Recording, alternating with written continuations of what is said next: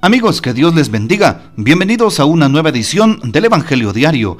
Estamos a sábado 3 de diciembre, en esta primera semana del tiempo de Adviento, en un nuevo año litúrgico, celebrando el ciclo A y escuchando los Evangelios de San Mateo. Para hoy recordamos y celebramos en la liturgia de la iglesia a algunos santos que son conocidos por ejemplo, hoy recordamos al profeta Sofonías del Antiguo Testamento. Recordamos a San Lucio y a San Casiano mártir. Y por supuesto, recordamos hoy a San Francisco Javier presbítero. San Francisco Javier era oriundo de Navarra. Francisco Javier es uno de los primeros compañeros de San Ignacio de Loyola en la Universidad de París quien fundó precisamente aquella famosa orden de los jesuitas, la Compañía de Jesús. En 1541 lo designan para predicar el Evangelio en las Indias Orientales, en este caso portuguesas, evangelizada la India, Ceilán, Sri Lanka, las islas, las islas Molucas y el Japón. Muere en la isla de Sanchón, a las puertas de China, totalmente consumido por la pasión de buscar la gloria de Dios y la salvación de todos los hombres. Pidamos pues la poderosa intercesión de San Francisco Javier Presbítero y suplicamos tener ese mismo celo apostólico por la fe en el Señor y por regar el Evangelio. Para hoy tomamos la lectura del Evangelio según San Mateo en el capítulo 9, versículo 35 al capítulo 10, versículos 1 y del 6 al 8. En aquel tiempo Jesús recorría todas las ciudades y los pueblos, enseñando en las sinagogas, predicando el Evangelio del reino y curando toda enfermedad y dolencia. Al ver a las multitudes se compadecía de ellas porque estaban extenuadas y desamparadas como ovejas sin pastor. Entonces dijo a sus discípulos, la cosecha es mucha y los trabajadores pocos. Rueguen por tanto al dueño de la mies que envíe trabajadores a sus campos. Después, llamando a sus doce discípulos, les dio poder para expulsar a los espíritus impuros y curar toda clase de enfermedades y dolencias. Les dijo, vayan en busca de las ovejas perdidas de la casa de Israel vayan y proclamen por el camino que ya se acerca el reino de los cielos. Curen a los leprosos y demás enfermos, resuciten a los muertos y echen fuera a los demonios. Gratuitamente han recibido este poder, ejérzanlo pues gratuitamente. Palabra del Señor, gloria a ti Señor Jesús. Se nos da hoy entonces este texto bíblico y continuamos escuchando en la primera lectura de estos días al profeta Isaías, uno de los protagonistas de este tiempo de Adviento, porque nos pone en el contexto del Hijo de Dios que vendrá. Y hoy, ¿qué nos dice?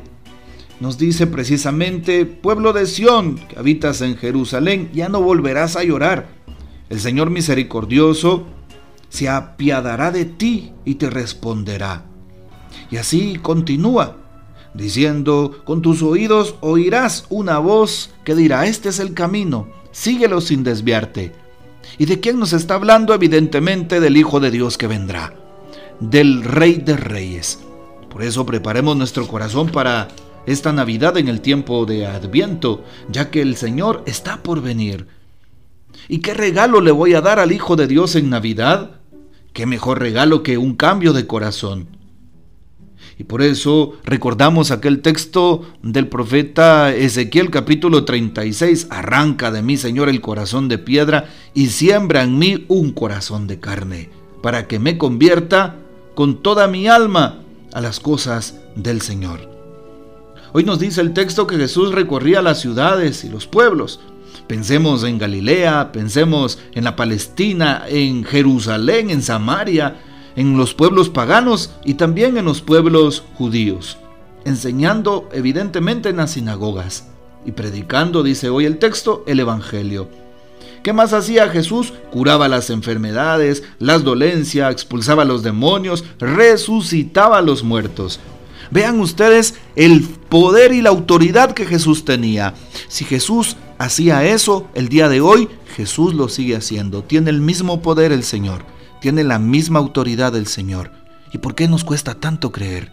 ¿Y por qué nos cuesta tanto confiar? Si Él nos promete que todo estará bien, si Él puede revertir las cosas, si Él puede realmente darle solución a nuestros problemas, aprendamos a confiar en Dios, pidamos el don de la fe.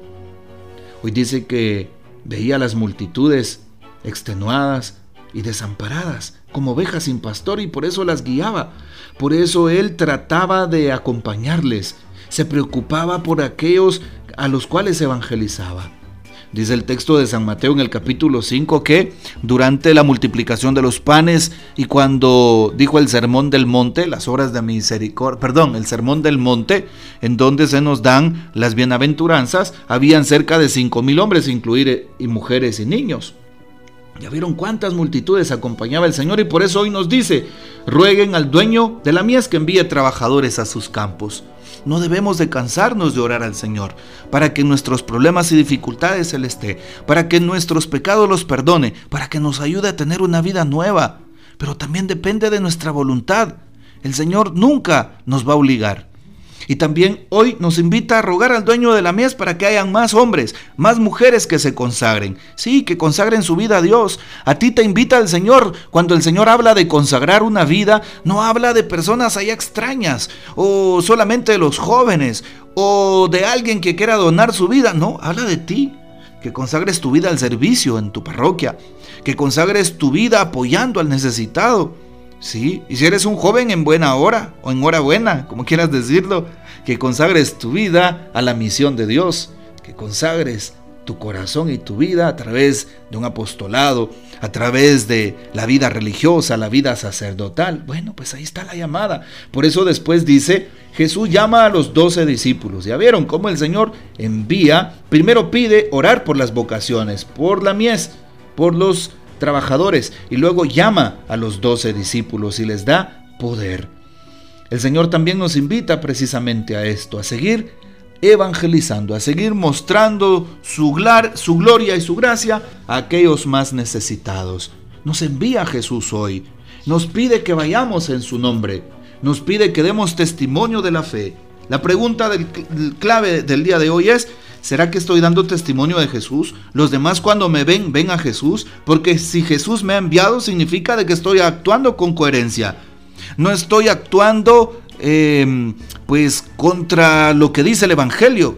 No estoy siendo injusto, sino buscando la justicia. No estoy siendo violento, sino buscando la paz. No estoy siendo una persona mentirosa, sino predicando la verdad. No estoy siendo una persona corrupta, sino siendo una persona que observe en todo el bien y la justicia. Bueno, pues ahí está. Hoy nos invita el Señor a que sigamos obrando de esa forma. ¿Qué nos dice el Papa Francisco para este día? A mí me gusta soñar una iglesia que viva la compasión de Jesús. Compasión, dice el Papa, es padecer con, sentir lo que sienten los demás, acompañar en los sentimientos. Es la iglesia madre, como una madre que acaricia a sus hijos con la compasión. Una iglesia que tenga un corazón sin confines. La mirada, la dulzura de la mirada de Jesús. Las personas esperan encontrar en nosotros la mirada de Jesús. A veces sin ni siquiera saberlo. Esa mirada serena, feliz que entra en el corazón. Pero debe ser toda la parroquia quien sea una comunidad acogedora, no solo los sacerdotes y los catequistas, toda la parroquia, acoger, en este caso todo el grupo, toda la pastoral, todo el movimiento, todos aquellos que seamos hijos e hijas de Dios. Bueno, qué hermosa la invitación que nos hace el Papa a la luz de la palabra. Comprometámonos a la luz del el texto bíblico que hemos escuchado para seguir evangelizando a los demás a través de nuestro ejemplo y de nuestro propio testimonio de vida. Que el Señor nos bendiga, que María Santísima nos guarde y que gocemos de la fiel custodia de San José. Y la bendición de Dios Todopoderoso, Padre, Hijo y Espíritu Santo, descienda sobre ustedes y permanezca para siempre. Amén. Haz un propósito de adviento. Por cierto, te invito a que busques en mi fanpage Padre Robertson Rodríguez en el Facebook los propósitos diarios de este tiempo de adviento en imágenes y con un texto bíblico y de esa manera los puedas compartir y juntos hagamos esta experiencia de preparación para la Navidad. Qué interesante sería preparar nuestro corazón para vivir las posadas que ya se aproximan y de esa manera acompañar a San José y a la Virgen María en este itinerario hacia la Natividad del Hijo de Dios.